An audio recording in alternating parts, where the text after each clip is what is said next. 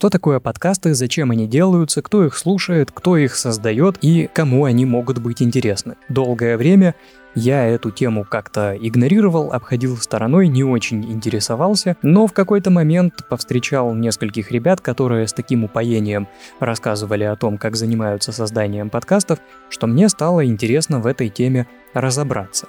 Тем более, что это немножко напоминает э, радиостанцию News Talk формата, а я как раз работал некоторое время корреспондентом на такой радиостанции, у меня есть опыт, и поэтому я подумал, что, может быть, имеет смысл применить свои навыки и умения в этой сфере.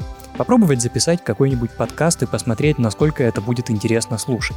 Естественно, я полез в интернет, послушал несколько подкастов, почитал несколько статей о том, как подкасты создаются, и понял, что совершенно ничего не понимаю. Оказалось, это довольно сложная тема, Нужно много чего знать, много чего изучить, где эти подкасты публиковать, как их распространять, как находить аудиторию, как правильно составить концепцию. В общем, все это оказалось слишком сложно в плане восприятия в качестве теории, поэтому я решил поступить просто, взять и попробовать сделать подкаст своими руками, ну а уже по ходу дела разбираться. Потому что изучать какую-то новую сферу быстрее и удобнее на практике. Возникают конкретные вопросы, на которые приходится искать конкретные ответы. Ну и понимание приходит как раз на практике, потому что во время изучения теории можно многое упустить. Мне долгое время не нравился мой голос, хотя многие его хвалили. Ну и до сих пор очень часто многие мои знакомые хвалят мой голос, говорят, что моя речь звучит хорошо, у меня все в порядке с дикцией, разговаривать я умею, Получается, у меня это неплохо, да и опыт работы на радио есть, так почему бы не попробовать? И поскольку, как бы это пошло не звучало, всю свою сознательную жизнь на эту, собственно, жизнь я зарабатываю своим ртом, ну то есть умением говорить, я решил, что темой моего подкаста будет общение и психология. Поначалу, кстати, название было другим, психология и общение, но потом я психологию переместил на второе место, потому что у меня нет образования психолога, я не могу экспертно рассуждать на тему психологии, но у меня есть некоторые знания, которые я почерпнул из проверенных источников. Все, что я знаю из области социальной психологии, проверено лично мной. Я читаю только авторитетных авторов и э, ссылаюсь на исследования, которым можно доверять. Социальная психология играет очень большую роль в нашем общении, ну потому что это, можно сказать, неотъемлемая часть нашего общения, наших взаимоотношений, нашего отношения к себе и к окружающим людям, поэтому психология так или иначе участвует в изучении коммуникативных навыков. Но если мы говорим о коммуникативных навыках, то нам нужно дать определение этому понятию. Что такое коммуникативные навыки и почему нам стоит о них разговаривать, почему их стоит изучать и развивать. Коммуникативные навыки — это более простым языком навыки общения. Но, к сожалению, у навыков общения нет какой-то конкретной классификации. Я думаю, что у каждого человека этот комплекс навыков свой.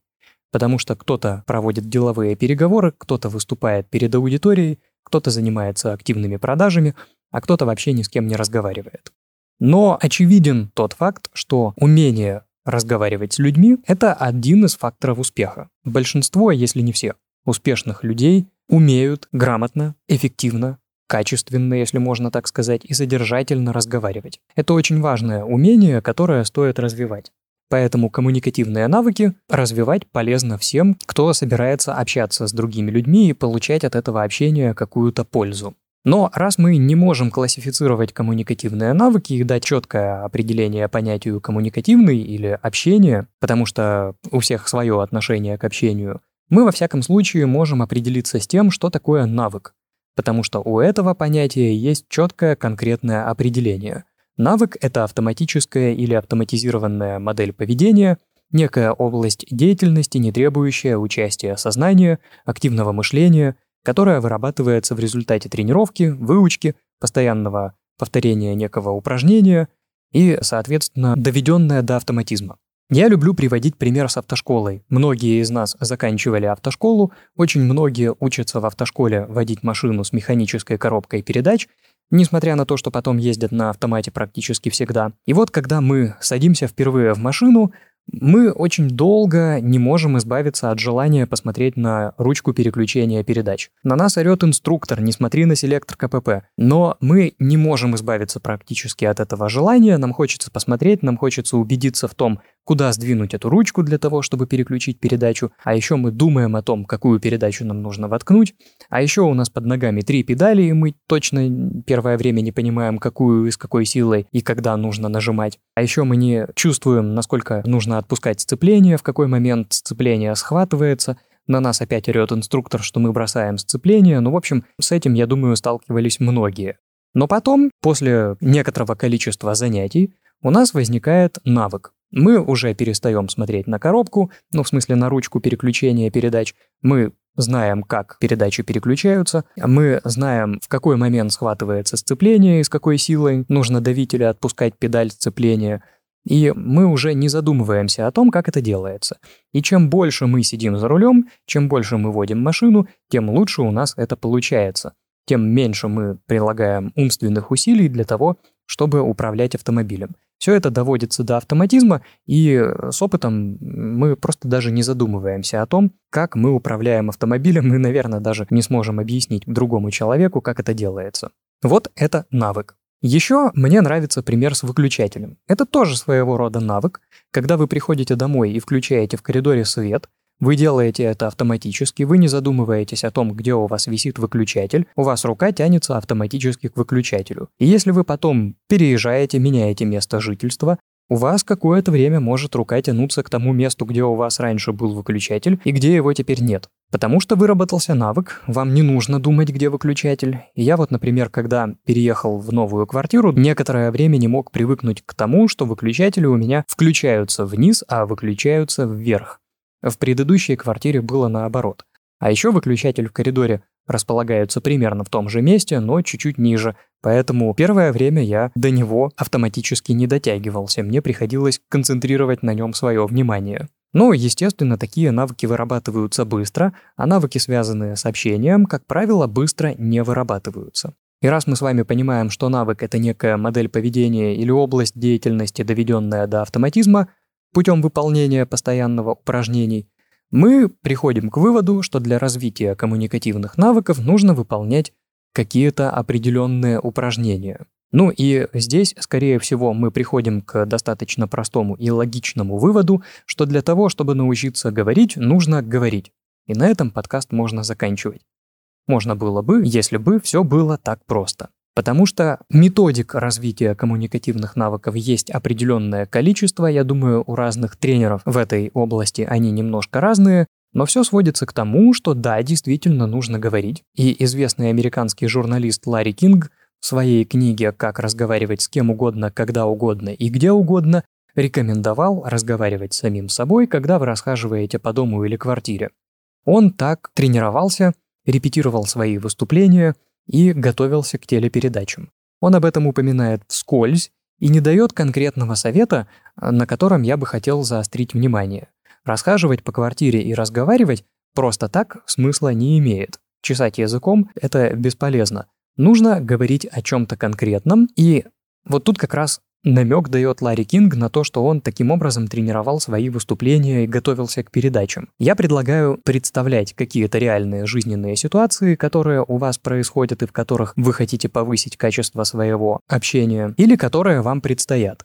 Например, если вы планируете ходить по собеседованиям, представляйте, что вы уже на собеседовании и говорите так, как говорили бы в реальной жизни. Причем неплохой практикой будет не давать себе второго шанса и говорить так, как будто вот действительно сейчас перед вами сидит потенциальный работодатель, и у вас нет возможности начать какое-то предложение сначала, запнуться, помолчать, подумать, проанализировать сказанное ранее, а потом начать свою речь сначала. Ну, иногда можно, конечно, себе давать такую возможность, но лучше стараться говорить так, как будто вы уже реально, ну, например, на собеседовании.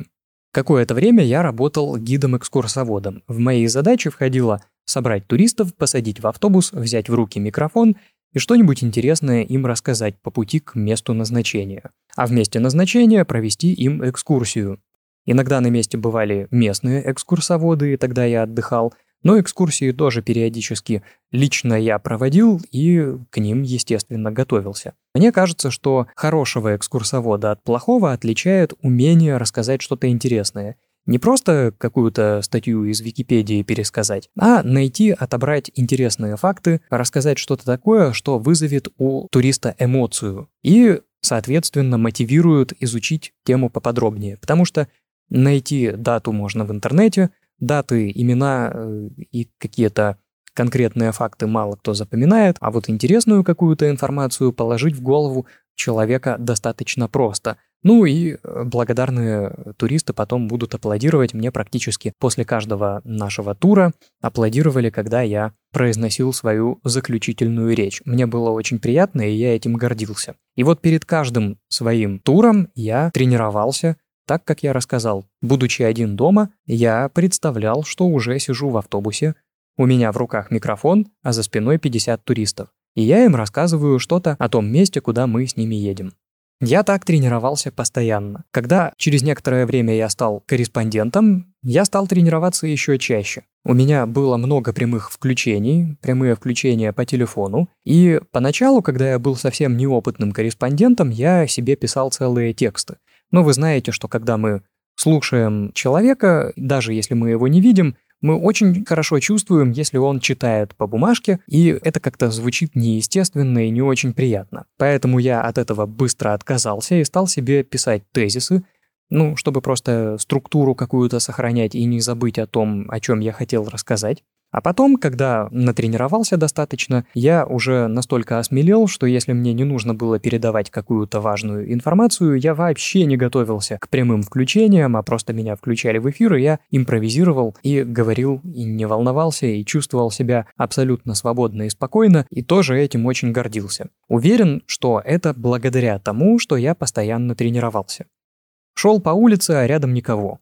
Представлял, что у меня сейчас прямое включение, и я должен его качественно отработать. Был дома один, тоже представлял какое-то событие, на которое я приехал, и прямое включение, которое должно пройти гладко, и в котором я не должен запнуться, запутаться, замолчать, потому что молчание в эфире у нас не допускалось.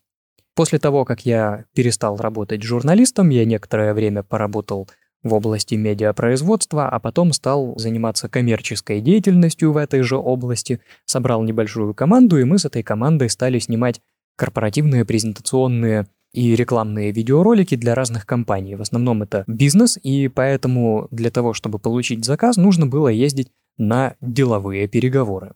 Я на эти переговоры ездил всегда лично, мне это всегда было интересно. И да, я тоже достаточно много времени провел в таких вот репетициях, когда я представлял себе, что я уже приехал на переговоры, мне нужно презентовать себя, нашу команду, рассказать, почему с нами стоит работать, какой у нас есть опыт, чем мы занимались, и убедить потенциального клиента, что нам стоит доверять, и что ему из разряда потенциальных клиентов стоит перейти в разряд реальных фактических. И практически все переговоры у меня завершались подписанием договора, и я тоже не сомневаюсь, что это благодаря тому, что я постоянно тренировался и, ну, будем говорить, репетировал или моделировал такие ситуации. Эта методика развития коммуникативных навыков кажется очень очевидной, кажется, что нет в этом ничего сверхъестественного и ни, ничего нового я не рассказал, но дело в том, что мало кто это применяет на практике. Вспомните, когда последний раз вы делали что-то подобное. Некоторые из вас наверняка этого не делали никогда. Некоторые делали это изредка или последний раз когда-то давно. А я, например, этим занимался сегодня, незадолго до того, как стал записывать этот подкаст. И вообще я этим занимаюсь каждый день и по несколько раз в день. Я живу один, у меня есть возможность разговаривать с самим собой когда угодно, и я этой возможностью пользуюсь, когда у меня есть настроение или появляется какая-то идея, мне хочется представить, что я, например, провожу тренинг, у меня был такой опыт по коммуникативным навыкам, я представляю, что передо мной сидит аудитория, с которой я разговариваю. И если мне захотелось записать подкаст, то, конечно, я сначала представил, как я буду это делать, и порепетировал свою речь, попытался проговорить все, что я хочу сказать. Если мне предстоят какие-то переговоры по работе, то я тоже представляю эти переговоры и разговариваю сам с собой, ну, очень часто и советую этим заниматься всем. Это один, собственно, из коммуникативных навыков. Это такая процедура, которая у меня происходит автоматически. Я не задумываюсь о том, что мне нужно вот позаниматься такой тренировкой. Я просто беру и делаю это автоматически, не задумываясь в любой момент, когда у меня есть настроение или мне хочется этим заняться. И это позволяет мне развивать свои коммуникативные навыки, позволяет тренироваться и практически к каждой ситуации, которая возникает у меня в жизни, ну, я имею в виду ситуации, связанные с общением, быть полностью подготовленным. Почему это эффективно? Потому что, во-первых, вы готовите свой мозг, настраиваете на то, что ситуация не стрессовая, а для многих такие ситуации, как, например, собеседование или интервью, или выступление перед аудиторией, или запись подкаста, или что угодно, может быть связано с определенным стрессом. Если вы представляете эту ситуацию, вы настраиваете себя на то, что эта ситуация, во всяком случае, в плане общения, не страшная. Конечно, мозг обмануть достаточно сложно, и когда вы попадете в реальную такую ситуацию, он поймет, что то было понарошку, а сейчас по-настоящему, и самое время немножко поволноваться, но все-таки вы будете чувствовать себя немного спокойнее. Во-вторых, у вас в голове формируется некий запас фраз, которые вы можете использовать для того, чтобы заполнить, например, паузы хезитации, паузы размышления. Если вы постоянно представляете какую-то ситуацию и говорите у вас возникают какие-то фразы, которые наверняка повторяются, и они откладываются в постоянной памяти, и потом могут быть использованы вами ну, по прямому назначению. Я, например, когда приезжал на деловые переговоры, практически не задумываясь, автоматически рассказывал о себе и о нашей команде. Мне не нужно было тратить на это какие-то ресурсы своего мозга, я эти ресурсы тратил на то, чтобы посмотреть на своих собеседников, изучить, определить их настроение – и подумать о том, как мне дальше стоит вести разговор. А мозг это очень дорогой орган, он требует много энергоресурсов, поэтому его желательно разгрузить, позволить ему работать нем- немножко менее интенсивно, так он будет чувствовать себя спокойнее. Короче, это очень важный способ тренировать коммуникативные навыки. Мы, естественно, в будущем поговорим о дополнениях к этому способу, но все методики, которые направлены на развитие навыков общения, так или иначе являются надстройкой над этой основой, над этой базой.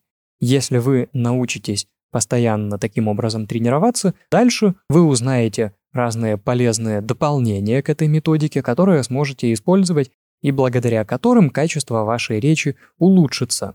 Но первое, что нужно сделать, это поначалу, да, заставить себя разговаривать как можно чаще, представлять реальные ситуации и э, говорить, как будто они уже происходят.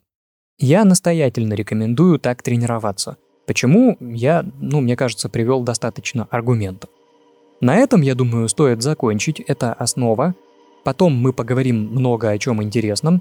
Но я не хочу делать выпуски длинными, я хочу посмотреть на реакцию аудитории. Если вы дослушали до этого места, спасибо. Значит, наверное, вам понравилось. Если понравилось, расскажите об этом. Если нет, тоже расскажите, что именно не понравилось и что стоит улучшить. И если, по вашему мнению, вообще нет шансов что-либо улучшать, тоже об этом расскажите. Я хочу посмотреть, какова будет реакция потенциальной аудитории и уже тогда принять решение, насколько мне стоит продолжать заниматься этой деятельностью. А если я буду ею продолжать заниматься, в следующих выпусках мы поговорим о том, что такое паузы хезитации и стоит ли с ними бороться, как не теряться во время любого разговора, как повысить качество содержания своей речи, то есть сделать речь более содержательной и интересной, как без проблем располагать к себе людей, какие люди нравятся нам и каким людям нравимся мы, как чувствовать себя увереннее в любой ситуации, связанной с общением, как можно затеять разговор, который будет длиться часами, а то и днями,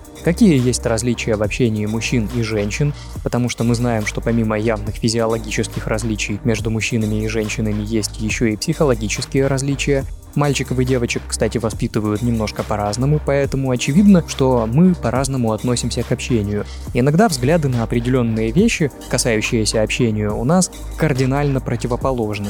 И если мы будем знать эти различия, у нас будет больше успеха в общении с противоположным полом. Еще поговорим о том, какие существуют психологические принципы, позволяющие манипулировать людьми. Это социальная психология, психология влияния, крайне интересная тема, которая непосредственно связана с общением, с коммуникациями между людьми и с коммуникативными навыками в целом. Если интересно, расскажите об этом, расскажите еще, о чем бы вы хотели услышать в следующих подкастах. И до следующей встречи. Я надеюсь, что она состоится.